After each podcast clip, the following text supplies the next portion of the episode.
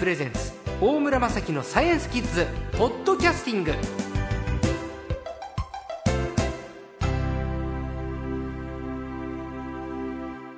さあ続きまして次の写真いきましょうか。はい。これ。え見たことある？これ未来館行ったことある人。そう未来館にこれあります。ああるんですってね。なんかあのよよく言えば掃除機みたいなロボットな感じもするし 悪く言ったらゴキブリみたいなゴキブリだよ形のねロロボット。平べったいのが出てきてこれは何ですか先生？でこれはあの未来の乗り物ということを想定して作ったロボットなんですけれども、はい。あの4本片側に4本ずつついてますよね。これが車輪にもなるし足にもなるし、うん。だから動物みたいな歩き方もできるし昆虫みたいな歩き方もできるし。うん。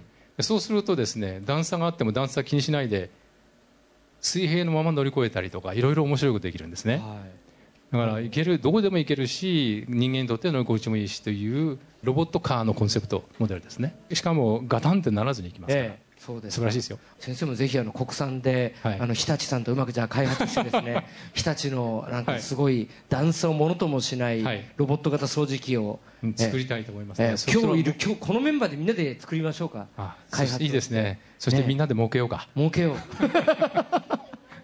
さあさあ続きましてこういうふうなねあのいろんなところ段差をものともしないロボット。使い道はね本当無限大にありますよ。みんなも何かアイデアがあったらね富山先生の方にこんな使い方したいとかこういう掃除だけじゃなくてこういうふうなロボットがあったらいいなって提案すると先生が具体的に品物にしてくれるかもわかりません。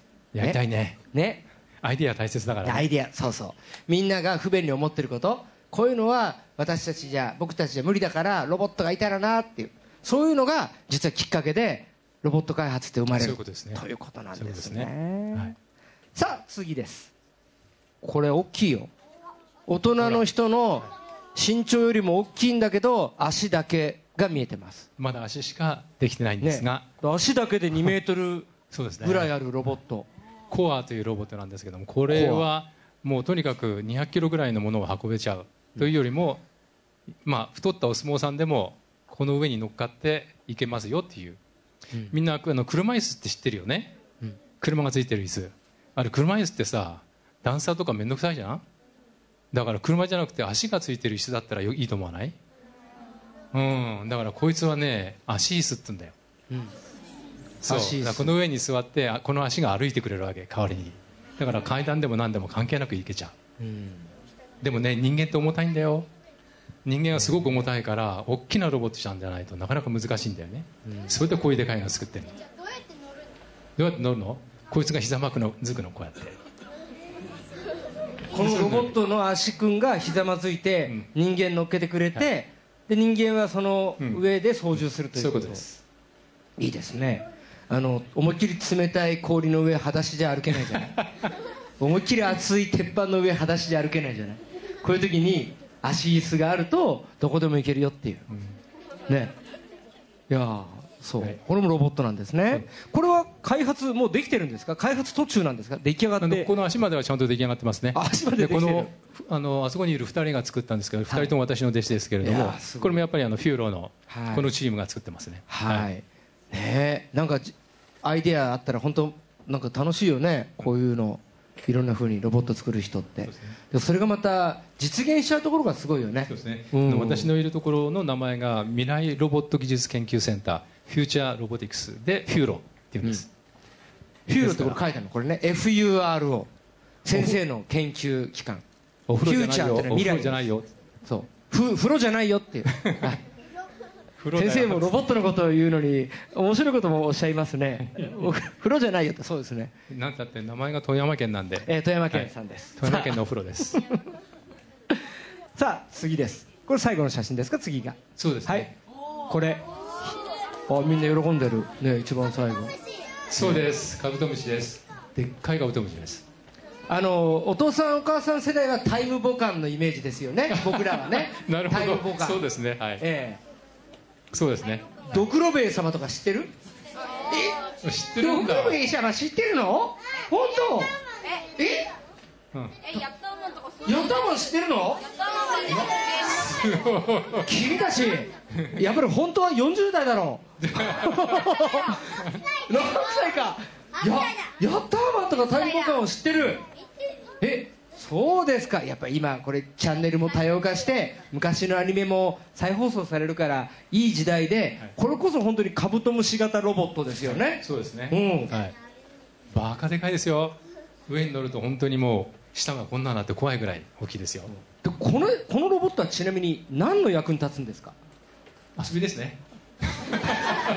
ロボットの開発っていうのは遊びながら人の役に立つってことなんですかね,、ロボットって作るの楽しいんですよ。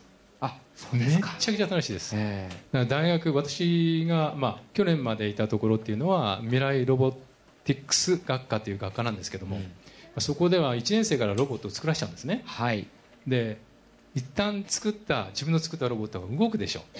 そしたら面白いと思わない、もう楽しくなっちゃってね帰らないんですよ大学にいて。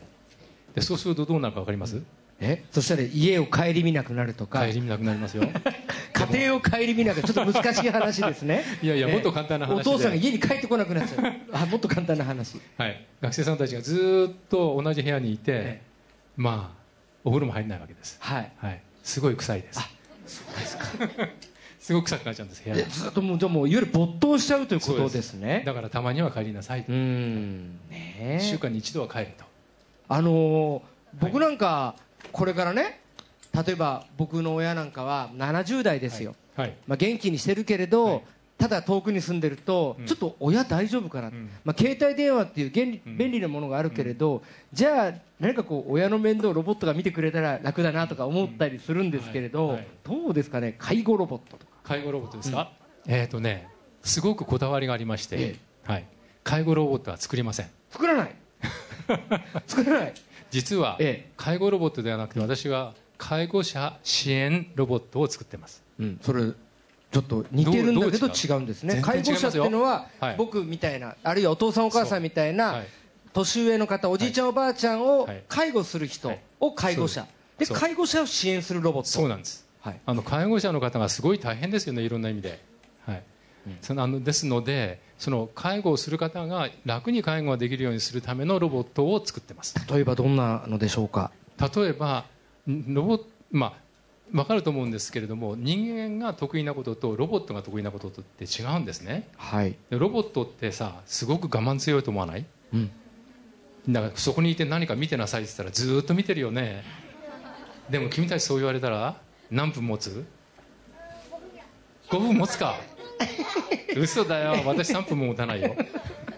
だからそういう意味であの観察しててもらうとかはい。それとかセンシングっていうんですけれどもその何かをね見つけてくれる能力がすごくあるんですよ。うん。だから例えば、まあ、あの人間っていうのはたいつ食べるいつ薬飲むいつお水を飲むはい。いつ排泄をするそういうことってものすごく大切なんですけどもそういうのを自動的に検知して教えてくれるっていうそういうロボットさん。いわゆるその不具合みたいなものを教えてくれるそうですね。そうすると介護者からすると、はい。100%介護してなくて大丈夫ってそうなんです。そうなんです。だから休めるんですよ、はい。介護してる人が。それってものすごく大切で、ですから今私を私の学生さんたちをあの介護施設に必ず送って、うん。で実習をやらせてるんですね。はい、それこそ。高齢の方がどういうふうな不具合があるかという。介護する方がどういうことを考えて介護されてるかという、はい。でそこでうん。どんなロボットが必要ですか？どういうことをしてほしいですか？ということをやって、それを言うので作ってます。あもうお時間になりましたねそれでみんな拍手でありがとうございましたって言って拍手しようか。ね。それでは今週の最高は富山健先生でした。ありがとうございました。は